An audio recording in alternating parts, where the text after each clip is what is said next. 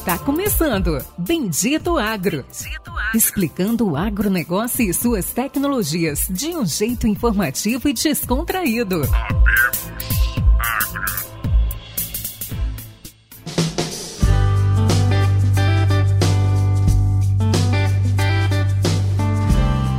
Olá a todos os nossos ouvintes e amigos. Está começando agora mais um episódio do Bendito Agro, o seu podcast de conhecimento, inovação e tecnologia da agricultura do Brasil e do mundo. Hoje, meus amigos, iremos entrevistar é, uma pessoa aí que vai trazer alguma informação que é a grande dúvida, né? Então, assim, para todos os agricultores, é aquele índice que basicamente todos nós fazemos, né? Quem é agricultor e quem trabalha com fertilizantes, ele vai falar do índice IPCF. Não vou falar o que é o IPCF, vou deixar na curiosidade para aí quando começar a entrevista. Nós iremos entrevistar Felipe Pesce, 33 anos, natural de São Paulo, administrador e formado em administração e economia pela FAP e pelo INSPER. E hoje ele é diretor-geral de distribuição da Mosaic Fertilizantes. Felipe, dá um oi para os nossos ouvintes. Olá, Péricles. Olá, pessoal que nos escuta. Prazer imenso estar conversando com vocês. Uma honra, de fato, contribuir aqui para o Bendito Agro. Vamos começar aí com a primeira pergunta, né? O foco do dia. O que é IPCF?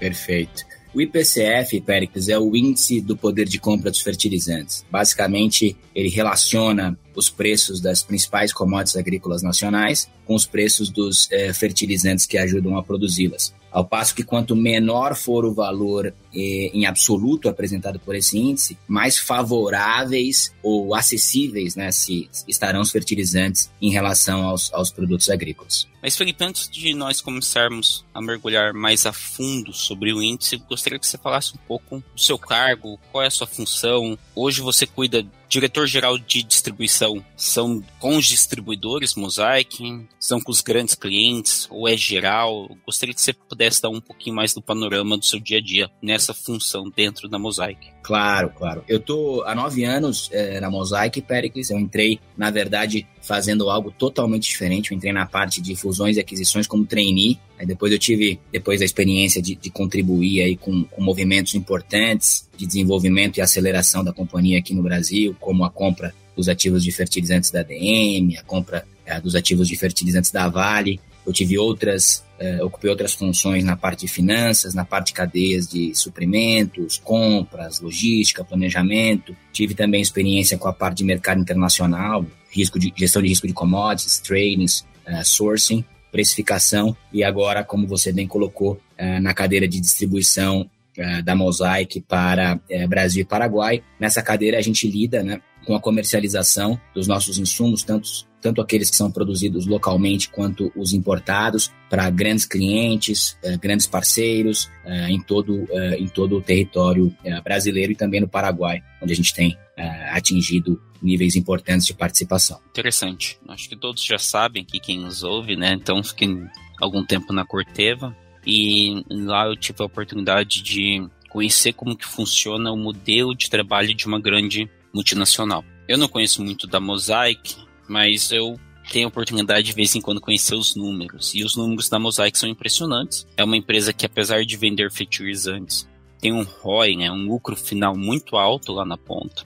E sempre tem algumas, algumas dúvidas, né? Então vamos. Gostaria que você mencionasse um pouco de como funciona. Hoje o foco da Mosaic ela tem sido um distribuidor, são os RTVs, estão na ponta, vocês têm uma geração de demanda de novos produtos. Conta um pouco desse modelo da distribuição, como que é feito? É B2B, B2C, todos eles? Como que é feito? Eu sei que Mosaic tem um foco em produtos especiais, em, em produtos especiais né, de microessentials para cima, e o que, que você comentasse um pouco sobre isso. Não, ótima oportunidade de falar um pouquinho da, da companhia e como a gente se posiciona, Pericles. A Mosaic, globalmente, é a empresa norte-americana, né, é, é a maior produtora é, mundial combinada né, de produtos é, potássicos e de fósforo. Então, a gente tem aí é, produzido e comercializado a nível global cerca de 30 milhões de toneladas, um pouco menos de 30 milhões de toneladas por ano. No Brasil, depois da aquisição dos ativos de fertilizantes da Vale, também eh, alcançamos o posto de maiores produtores locais. A gente tem um, uma circunstância, um contexto no, no, país em que a maior parte dos, dos fertilizantes acaba chegando é, via importação, né, cerca de 85% no ano de 2021, para te passar um, um número desses 15%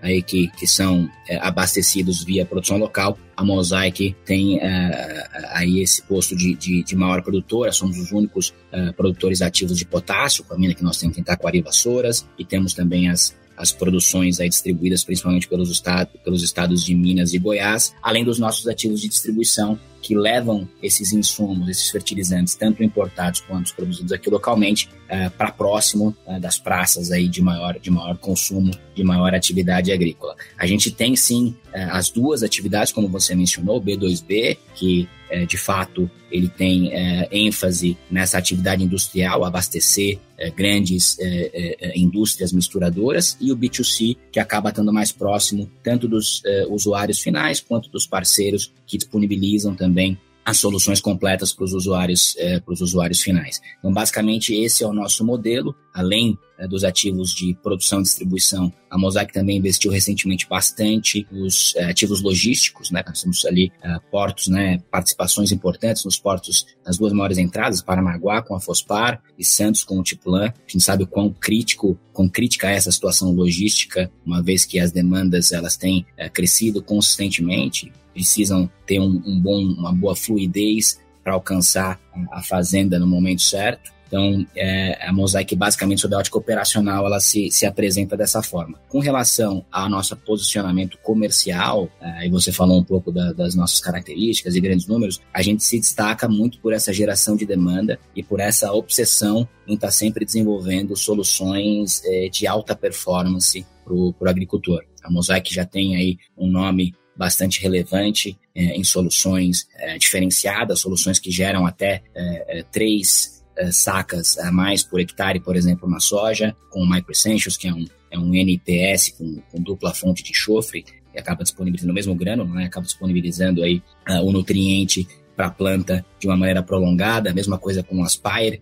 que tem uma função muito similar na combinação uh, potássio e boro, e a gente está lançando esse ano, com muita expectativa, com bastante uh, ansiedade e positividade, o Performa Bio, que é o primeiro fertilizante mineral que tem aí um aditivo, uma tecnologia uh, biológica que equilibra, restaura e fortalece a microbiota do solo. Então, além de disponibilizar ali os nutrientes nessa conversão mineral para nutriente uh, que, a gente, que a gente tem nas, nas soluções uh, já estabelecidas de produtos de performance, a gente traz esse aditivo, essa tecnologia que, que trabalha em toda a microbiota uh, do solo no longo prazo, melhorando bastante as condições que contextualizam essa disponibilidade de nutriente e também, naturalmente, potencializando a produtividade. A gente vai chegar aí a cerca de 5 sacas, por exemplo, por hectare de incremento sobre uma solução convencional com, com um produto como esse é, para soja. Então, basicamente, essas são as características com as quais a gente se posiciona da operação ao comercial, ao agricultor. Não, fantástico. E quero até fazer um, um adendo. A Mosaic também ela se posiciona de forma muito técnica. Então, tem aqui o site de vocês de nutrição de safras, tem uhum. muito material técnico e educativo. Então a Mosaic hoje ela tem esse posicionamento muito técnico de educação sobre o uso, melhor uso de fertilizantes para cada tipo de solo. Então, eu mesmo já usei várias vezes. Até quando você tá falando, tava entrando aqui, foi verdade, a Mosaic tem esse, ela desempenha um papel educativo também de conhecimento. Então, isso é um ponto muito bom. Agora vamos falar do mercado. Então aí vamos falar o que todo mundo pensa. Todo mundo tem um interesse, a gente está num momento muito único. Tô no Mato Grosso, tá chovendo agora, tá todo mundo colhendo muito bem soja de primeira safra. É o contrário no Rio Grande do Sul, até tenho métricas que eu tenho regiões no Rio Grande do Sul com regiões aqui no Mato Grosso, que nos últimos dois meses choveu o dobro no Mato Grosso do que choveu no Rio Grande do Sul. Então é uma loucura se uhum. parar pra pensar dessa forma. Mas gostaria de comentar um, com você um pouco como é que está o mercado hoje de fertilizantes. É, eu tenho uma teoria, eu não sei se eu estou certo nessa teoria. É, se eu falar bobagem, me perdoe ouvintes, me perdoe Felipe, mas eu tenho uma teoria muito que o mercado de fertilizantes ele tende a acompanhar muito um, o preço do bushel em dólar, também com um pouco com o preço do petróleo. Não muito, vamos dizer assim, é um gráfico que não se difere tanto, né? Então, assim, se você tem um fertilizante a 400 dólares a tonelada e de repente seu bucho foi para 15 dólares, você pode ter certeza que ou o bucho vai cair ou o fertilizante vai subir. Eu tenho uma teoria, não sei se eu estou certo ou não, mas eu acredito que é um movimento muito elástico e ele sempre se, vamos dizer assim, as duas linhas elas nunca vão se diferir muito. E eu gostaria de perguntar isso para você se eu estou certo, se eu estou errado e, e pedir para você comentar também sobre o mercado atual de fertilizantes. É, ótimos, ótimos pontos que, que é, constroem a sua pergunta. Périx, eu só vou me permitir aqui corroborar o que você falou ao final do último comentário, né, a respeito do nosso time é, técnico, que de fato não posso deixar de, de destacar aqui. É, conheço muitos é, atores, interlocutores do mercado. A Mosaic dispõe de um time tecnicamente realmente é, muito forte, melhor que eu já conheci e não só na parte técnica do solo, né, e de manejo, de aplicação, mas para todos os outros elementos que fazem parte da vida do agricultor, da, da, da parte financeira, a parte tributária, a gente tem aqui especialistas que ajudam a gente a dialogar nos mais diversos, nas mais diversas direções a fim de apoiar numa abordagem bastante consultiva mesmo. Então isso é bem, bem legal destacar. Com relação ao mercado, como você colocou, acho que existe um, um, um sim um, uma, uma uma influência é, do, dos preços das, das commodities agrícolas com aquilo que está acontecendo no mercado de fertilizantes, porque é, os preços eles são determinados por esse choque de oferta e demanda. E no campo da demanda, quanto mais é, altos tiverem os preços é, dos produtos agrícolas, né, mais é, incentivados a estarem aí é, investindo é, os, os, os, agricultores, né, e as, nas mais diferentes geografias, inclusive, é, também estarão. Então esse efeito ele existe, mas ele não é o único. Por isso que se você olhar num, num campo num horizonte um pouco mais longo de, de, dados, né, de pontos, você vai ver que nem sempre é uma, é uma hipótese que se confirma porque também depende é, da oferta. Às vezes você tem produções é, em excedente, excedentes ou em déficit que vão mudar um pouquinho esse cenário de preço em relação àquilo que a gente está encontrando no mercado de, de commodities, né, nos produtos, nos principais produtos agrícolas. E é por isso que existem diversos é, indicadores e métricas, né, as relações de troca, índices como o IPCF, que, que são índices de mercado, a Mosaic divulga mensalmente, mas a partir de dados de, de, de mercado, é, que são um pouquinho mais generalistas e dão esse, esse primeiro indício para que cada agricultor, dentro da sua realidade, possa estudar e avaliar o melhor momento de compra. É, o que a gente tem hoje, é, tanto olhando para relações de troca específicas em, em algumas regiões, você mencionou é, duas aí que estão vivendo situações um pouquinho diferentes, Uh, quanto para índices um pouco mais generalistas, a gente tem pontos muito positivos em que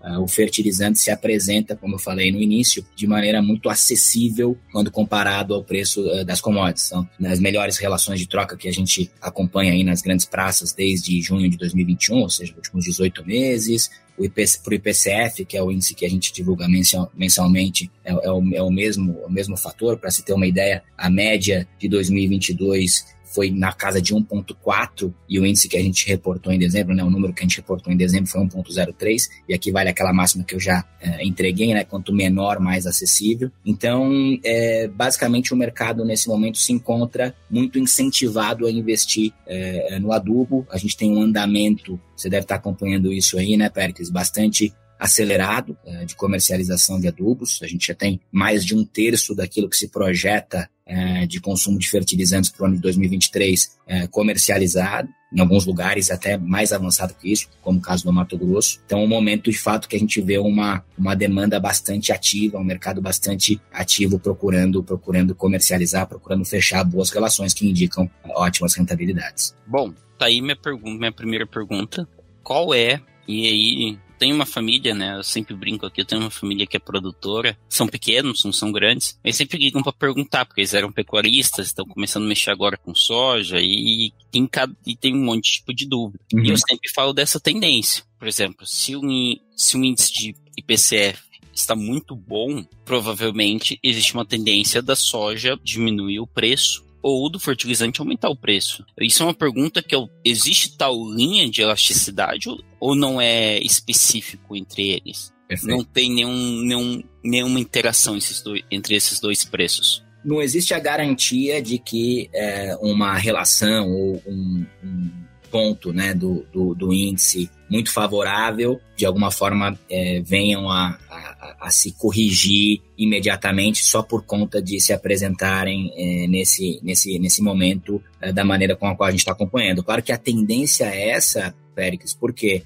você tem um mercado comprador muito ativo, e aí os, os lotes, as, as, os balanços a serem comercializados pelos vendedores começam a, ser, é, a se exaurir, as competições entre as próprias geografias, né, porque o fertilizante é uma commodity global, também vão gerando esse conforto na parte da, da venda, o que pode sim ocasionar né, no, no, no, aumento de preços. Então a tendência é que é sempre pela normalização, mas não necessariamente o fato de você ter uma distorção para baixo ou para cima desses indicadores significam que eles vão, vão se corrigir. Às vezes você tem fatores externos, a gente acompanhou, por exemplo, no primeiro semestre de 2022 fatores geopolíticos, a, a, invasão eh, da Ucrânia pela Rússia, e esses fatores eles acabam distorcendo um pouquinho uh, essas crenças, né, essas premissas mais fundamentais às quais os, os analistas uh, recorrem. Mas, de maneira geral, como falei, tendências são essas mesmas. Não, perfeito, perfeito. Felipe, como que é formado o índice? Como que ele é calculado? Ele é calculado a partir eh, desse cruzamento, de fato, né, da, dos preços dos, das commodities com os principais fertilizantes que ajudam a produzi-la. Então a gente olha lá para pontos é, importantes, praças importantes, é, agrícolas do, do, país, temos os preços lá das principais commodities, a gente pondera tudo para que isso reflita de fato a realidade do nosso mercado. Mesma coisa para os fertilizantes, você tem lá diferentes linhas, né? Basicamente o N, o P e o K, os produtos que representam é, em maior escala essas linhas, os seus preços, e a gente acaba cruzando eles né, em relação ao outro para entender qual que é a, acessibilidade que o fertilizante apresenta, ou o poder de compra que ele apresenta em relação ao seu, à sua aproximação de receita, que são as, as commodities. Então, é, é, uma conta simples, uh, mas que no longo, no longo prazo, né, quando você tem vários dados, vários meses, a gente já tem uh, esses dados há, há bastante tempo, elas te ajudam a entender quais são, justamente quais são os momentos em que cabe um estudo uh, mais aprofundado da sua região, né? acabam servindo para que eh, essas análises, essas atenções sejam mais aguçadas a fim de, de se programar as melhores decisões. Eu estou vendo aqui que em janeiro de 2000, eu tô, acabei pegando aqui algumas médias, uhum. eu gostaria que você comentasse. Em janeiro de 2021, o IPCF chegou a bater 0,70. Em janeiro de 22, 1,5. É, basicamente, isso significa que ficou duas vezes mais caro a troca. Eu gostaria de poder entender um pouco mais como que hoje o produtor consegue trabalhar com esses dados diariamente, entendeu? É, Perfeito. Eu gostaria de entender um pouquinho mais, pô, qual que é a média histórica? Exatamente. É, acima de 1 é bom, acima de, de 1.2 é caro, abaixo de 1.2 começa a ficar um pouco melhor. Acabei de ver que em 2020 era um ótimo preço, em janeiro de 2021 foi um dos melhores momentos. Gostaria que você comentasse um pouco sobre isso. Perfeito. Acho que primeiro, né, é, vale é, ressaltar, Péricles, que ao longo de todos esses últimos anos, a, a gente teve cenários muito favoráveis para a produção agrícola no país. Né? As rentabilidades foram boas, claro que você tem distorções e, e precisam ser compreendidas dentro das suas particularidades, mas no geral, recorde atrás de recorde na produção uh, das, das, safras uh, agrícolas. Então, esses índices, apesar de, de, de diferentes né, e de, de bastante oscilação uh, entre os pontos, eles propiciaram, acima de tudo, que o desenvolvimento agrícola do país acontecesse. Mas, de fato, como você mencionou, entre 2020 e 2021, segundo semestre de 2020 início de 2021, a gente encontrou os melhores momentos de relação. O fertilizante se apresentando muito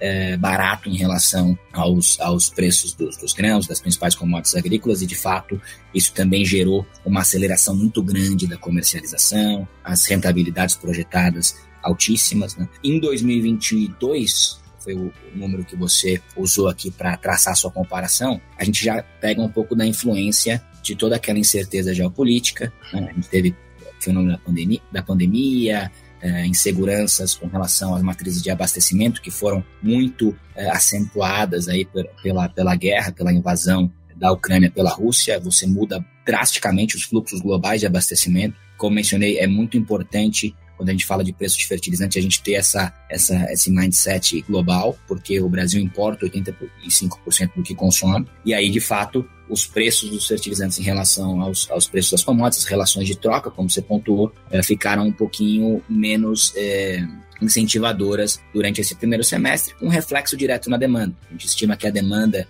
em 2022, ainda faltam uh, alguns dados para você é, ter isso de forma oficial, a partir das associações de fertilizantes, mas a gente estima que vai ter uma queda, vai apresentar uma queda em relação a 2021 na ordem aí de 10, 11%.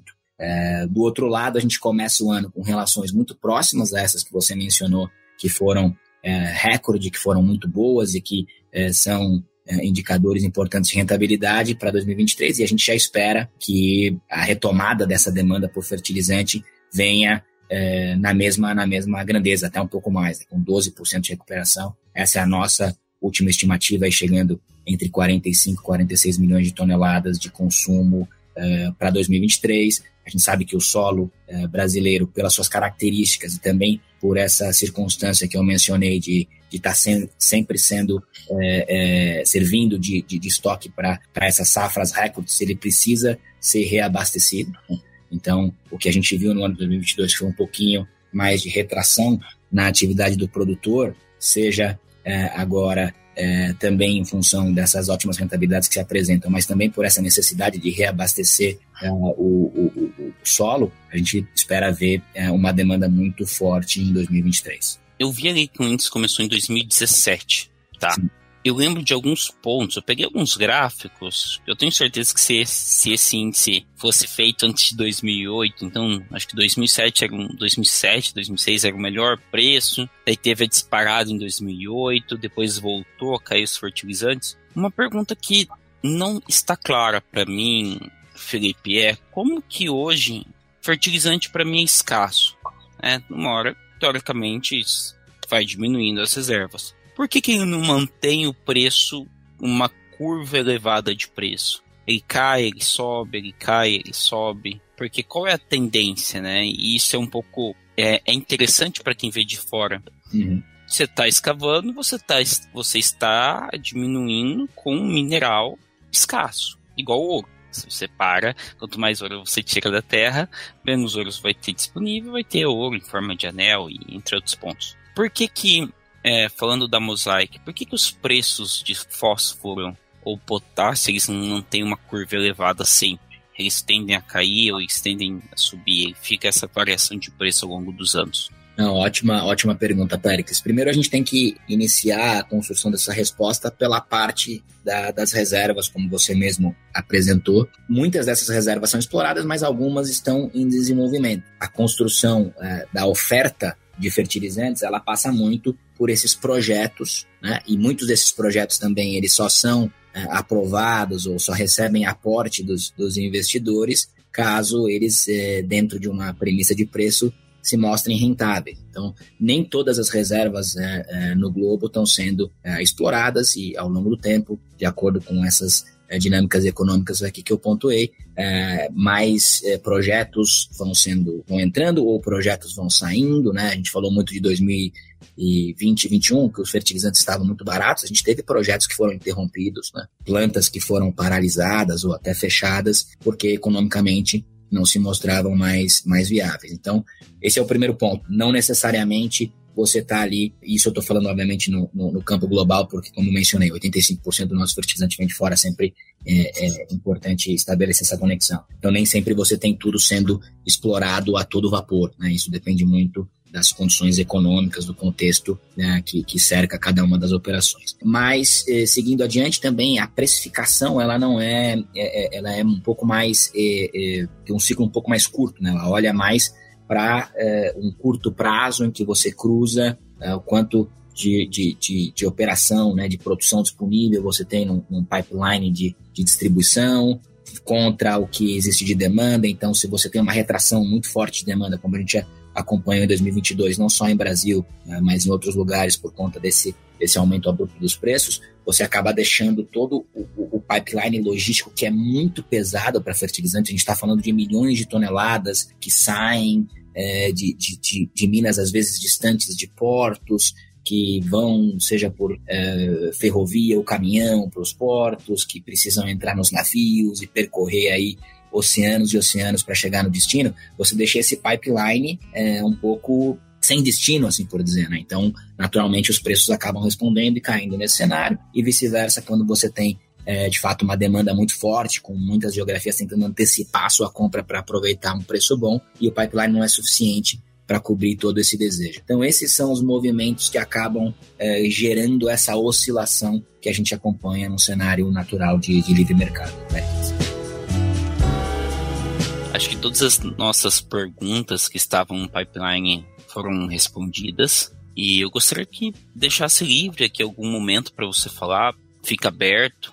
Gostaria também de perguntar quais são as, as expectativas agora futura. Espera mais, compra, já vai comprando. Deixo aberto aí esses últimos minutos finais para você, Felipe. Muito obrigado, Pérez. Eu vou começar com a sua último, seu último ponto, né, que são a respeito das expectativas. Esse, esse é um negócio de, de gestão de risco. É, e o agricultor ele é muito habilidoso. O agricultor brasileiro talvez seja um dos grandes exemplos de gestão de risco que a gente tenha é, para qualquer indústria, para qualquer é, segmento econômico em qualquer lugar do mundo. Então, é olhar para as relações, né, relações positivas, como a gente mencionou durante a nossa conversa aqui, elas têm uma tendência de se normalizarem, né, porque naturalmente você está vivenciando um momento em que muita gente está vindo comprar ao mesmo tempo, então é importante ter ter isso em, em perspectiva, mas elas também indicam a possibilidade do, do agricultor, Péricles, de, de se programar com um pouco mais de antecedência, que é algo que a gente não,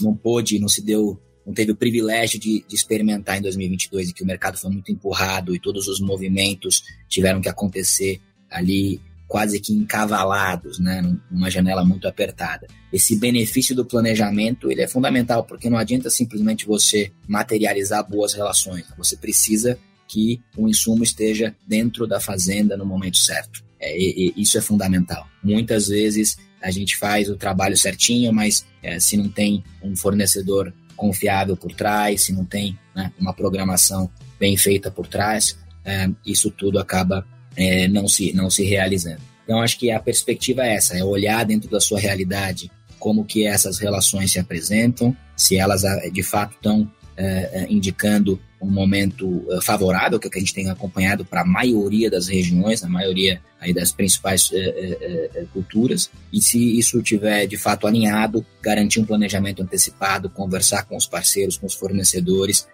para que é, isso seja de fato realizado, materializado, com o insumo dentro da porteira no momento certo. E aproveitando o espaço que você me deu aqui para falar um pouquinho é, no final, é, Pericles, eu acho que a Mosaic é, continua aí na vanguarda desse pipeline de inovação dos fertilizantes. É, eu quero dar mais ênfase aqui a essa, essa solução que a gente está lançando, né, que basicamente combina a dimensão química com a dimensão biológica na mesma aplicação, o Performa Bio. Procurem saber mais sobre essa solução inovadora. É a primeira, o primeiro lançamento dessa natureza é, no país. Né?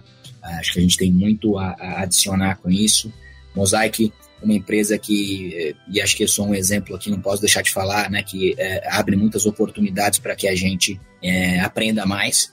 então, eu saí de diversas áreas, finanças, é, é, supply chain, comercial, a gente acaba tendo bastante condições aqui pela, pela experiência nessas diferentes, é, nessas diferentes posições de, de, de, conversar e de passar um pouco daquilo que a gente aprende para o agricultor, né? Experiências globais, uma empresa que tem operações na Índia, na China, Canadá, Estados Unidos e Brasil. Então, acho que isso é, é, é sempre também é, bastante é, aproveitado é, quando a gente vai ao campo com as nossas equipes. Nós temos a melhor equipe de nutrição de safras do Brasil, me permita dizer isso, já premiados várias vezes aí por revistas e, e outras instituições bastante, bastante renomadas.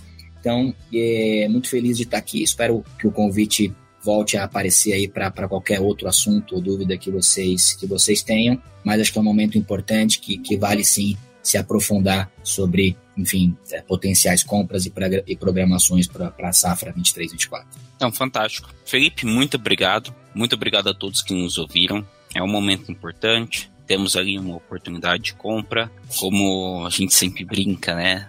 Tá começando a ficar bom, nunca é bom esperar um pouco mais. Então a gente tem um índice e um índice interessante porque ele não tá medindo se o preço da soja está bom né, ou se o preço do fertilizante está ruim. É basicamente um índice de compra. E a mencionar também que não é só um índice de, de fósforo, né? E com soja é potássio, fósforo, ah, envolve ali também nitrogenado, também envolve soja, milho, então é um índice que você pode usar pensando na sua fazenda em geral. Então, tá aí pessoal, uma oportunidade, então é, agradeço a todos e até o próximo episódio.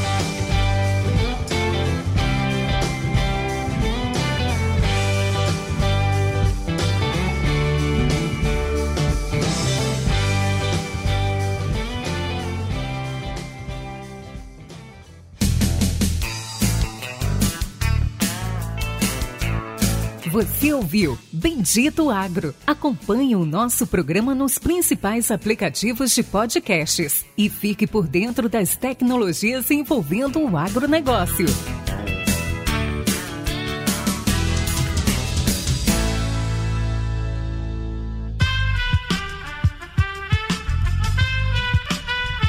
Esse podcast foi editado por Aerolitos Edição Inteligente.